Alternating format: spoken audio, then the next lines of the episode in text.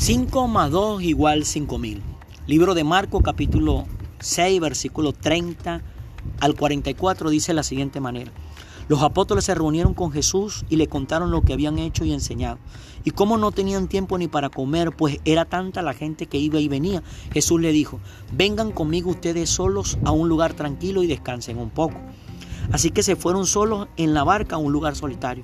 Pero muchos de los que los vieron salir, los reconocieron y desde todos los poblados corrieron por tierra hasta allá y llegaron antes que ellos. Cuando Jesús desembarcó y vio tanta gente, tuvo compasión de ellos, porque eran como ovejas sin pastor. Así que comenzó a enseñarles muchas cosas. Cuando ya se hizo tarde, se le acercaron sus discípulos y le dijeron, este es un lugar apartado y ya es muy tarde. Despide a la gente para que vayan a los campos y poblados cercanos y se compren algo de comer. Denle ustedes mismos de comer, contestó Jesús. Eso costaría casi un año de trabajo, objetaron ellos. ¿Quiere que vayamos y gastemos todo ese dinero en pan para darle de comer? ¿Cuántos panes tienen ustedes? preguntó Jesús. Vayan a ver.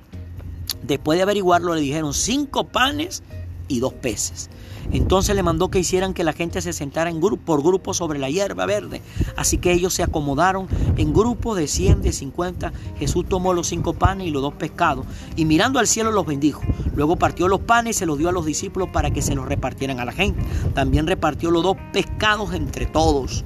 Comieron todos hasta quedar satisfechos y los discípulos recogieron 12 canastas llenas de pedazos de pan y de pescado. Los que comieron fueron unos 5 mil hombres y 5 mil personas.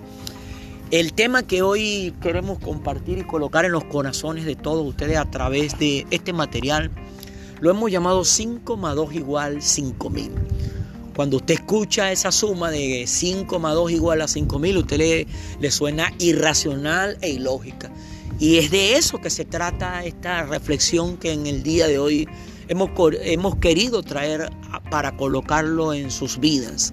Queremos hablarle lo que es la ilógica de Dios. Normalmente el ser humano quiere, queremos caminar sobre esta tierra usando la lógica y usando el razonamiento para hacer o alcanzar las cosas que queremos lograr. Pero cuando nosotros nos venimos ante Dios, no podemos aplicar la lógica, no podemos aplicar el razonamiento, porque a Dios no lo mueve ni la lógica ni el razonamiento. Aquí vemos cómo los apóstoles estaban reunidos con Jesús, habían estado contándole todo lo que Dios había respaldado en cuanto al trabajo que les había pedido hacer de llevar el mensaje de la palabra, del Evangelio. Y aquí dice que ellos no tenían tiempo ni para comer, porque era tanto la gente que iba y venía para que ellos le pudieran hacer un milagro. Jesús les invita a que vengan con ellos y los lleva a un lugar tranquilo para que descansaran un poco. Pero la barca que usaron para llegar a un lugar solitario, muchos de los que estaban allí reconocieron a los apóstoles que andaban con Jesús y a Jesús. Y dice que desde todos los poblados empezaron a correr por tierra para llegar allá al lugar donde se encontraban los hombres que traían milagros para aquellas regiones. Cuando Jesús desembarcó y vio a toda esa gente que les estaba llegando, que los estaba, que, se, que los estaba buscando, tuvo compasión de ellos, porque Jesús los vio como ovejas que no tenían pastor, como ovejas que estaban desamparadas. Así que Jesús comenzó a toda esa multitud que se acercó, comenzó a enseñarle. Algo curioso. Después que Jesús empezó a enseñarle, empezó a, llevarles la palabra a esas personas. Cuando ya se estaba haciendo tarde, se acercaron los discípulos y le dieron a Jesús que despidiera a toda esa multitud porque ya era muy tarde y tenían que verdaderamente comer porque se imaginaron que estaban hambrientos.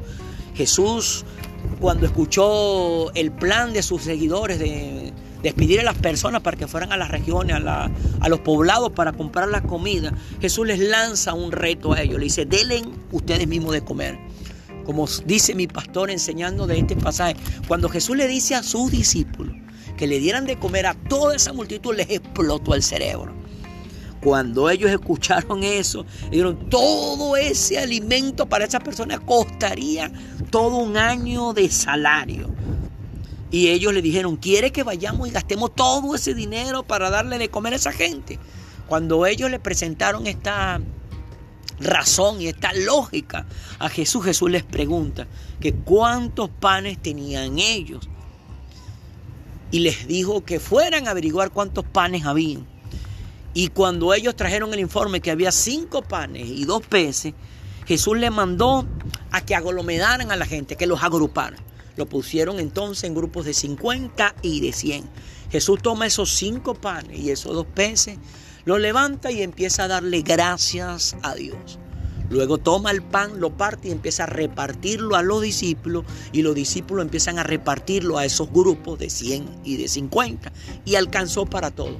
Luego Jesús toma los dos panes y hace lo mismo que hizo con los lo, toma los dos peces y hace lo mismo que hizo con los panes. Y dice allí que no solamente comieron, se saciaron. No es que fue que le dio un pedacito de pan y un pedacito de pescado a cada una de las personas. No, no, no. Dice que todos se saciaron. Y además de que se saciaron con cinco panes y dos peces, dice allí que sobraron doce cestas llenas de pedazos de panes y pedazos de pescado. Quiere decir entonces que si sobraron 12 cestas, le sobró para que los discípulos, los 12 hombres que estaban trabajando con Jesús, de llevar la palabra de Dios, el Evangelio, les quedó para llevar para su casa, le llevó para llevar para su familia, le llegó para llevar a su casa. ¿Por qué? Porque tenían pago por el trabajo que habían hecho. Pero vemos entonces que Jesús estaba trayendo un milagro de libertad mental, de la libertad del razonamiento y la libertad de la lógica. Amigo, amiga, hermano, hermana, que en este momento estás escuchando este material. Si tú quieres recibir, si tú quieres optar por un milagro de Dios para tu vida, hay algunas cosas que debes seguir. Me llama la atención que antes de que Jesús supiera sus necesidades de alimento, primero les enseñó. Mi pastor siempre nos ha enseñado a nosotros en la congregación que no hay ni un solo detalle dentro de la palabra de Dios que sea sin, sin, sin, sin, sin importancia. Todo detalle, todo punto, toda coma, toda palabra, toda expresión en la palabra de Dios es importante. Y me llama la atención y es lo que quiero colocar en tu corazón en esta hora. Es que Jesús antes de hacerle el milagro de la multiplicación de los panes, primero les enseñó. Si tú quieres un milagro de Dios en la finanza, en la salud, en tu hogar, en tu sueño, en tu meta, en tu compromiso, en tus anhelos y tus deseos. Primero debes acercarte a Jesús para ser enseñado por medio de su palabra. A veces tenemos la grave equivocación de acercarnos a Dios por un milagro, pero queremos recibir el milagro, pero sin recibir la enseñanza. Es curioso que Jesús los haya enseñado primero y después les haya hecho el milagro que les haya suplido su momento de alimento, su momento de, de saciar su hambre. Hace poco leí una expresión que me llamó mucho la atención que dice así, tu realidad es creada por tu mente.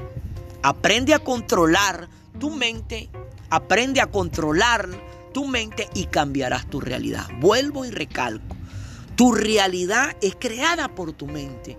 Me llama la atención eso que la realidad del ser humano es creada por la mente, no por las circunstancias ni por las situaciones, sino por la mente. Y aquí dice que si nosotros aprendemos a controlar nuestra mente, entonces estaremos controlando, estaremos cambiando nuestras realidades. Amigo, amiga, hermano, hermana que en este momento tiene este material en tus manos.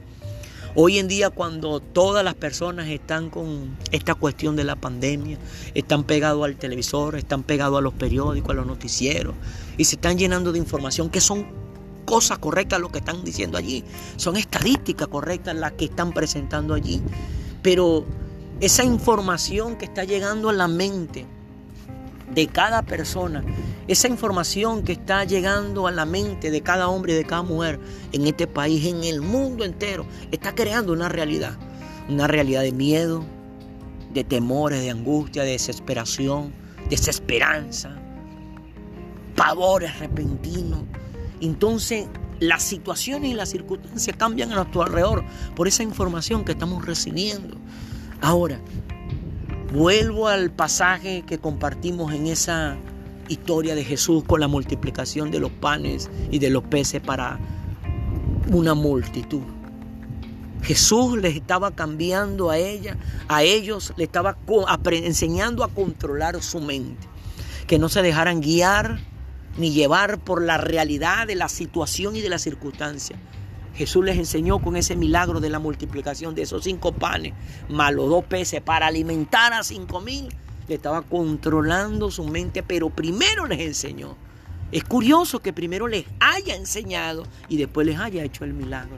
Porque primero Jesús le estaba llenando la mente a ellos de la información del Evangelio para que pudieran recibir el milagro de la multiplicación de los panes y de los peces. Y no solamente vuelvo y recalco, comieron, no, se saciaron.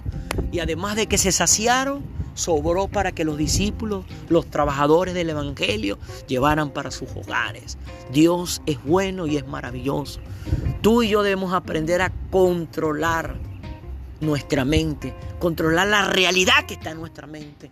Hermano, hermana, amigo, amiga, la realidad que hoy está controlando la mente del mundo entero es la lógica y el razonamiento. Y cuando vamos a la palabra de Dios, la palabra de Dios no tiene ni lógica ni tiene razonamiento. Por eso que es muy importante que tú antes de leer el noticiero, de leer el periódico, de escuchar el noticiero, te metas en la palabra de Dios para que seas enseñado por medio de ella. Y por medio de la palabra de Dios llene tu mente de la información del poder de Dios de la información de la misericordia de Dios, de la información de la grandeza de Dios. Y cuando llenes tu mente, aprendes a controlarla, llevándola a la realidad de la palabra de Dios, entonces empezará a cambiar la realidad de tu vida. Yo no sé qué es lo que tú estés viviendo o atravesando en este momento. Y tu mente te está gritando la realidad de la situación y la realidad de las circunstancias que estás viviendo y estás aplicando la lógica y la razón. Pues Dios ha permitido que en este momento tú tengas este material en, tus manos para que entonces comiences tú a controlar tu mente y empieces a llenarla de la información de la palabra de Dios y comiences a cambiar la realidad en la salud, la realidad en la finanza y la realidad en tu hogar. 5 más 2 igual 5 mil. Parece ilógico, parece sin razón alguna, pero eso es el poder y el milagro de Dios. Amén. Bueno, mi hermano, mi hermana, amigo, amigo, este era el material que en el día de hoy queríamos traer para todos y cada uno de ustedes. Le damos gracias a Dios por darnos la oportunidad de poder sembrar valores en los corazones y la mente de cada una de las personas que han sido alcanzados con este material. Dios me le bendiga, Dios me le guarde. Recuerde, 5 más 2 igual 5 mil.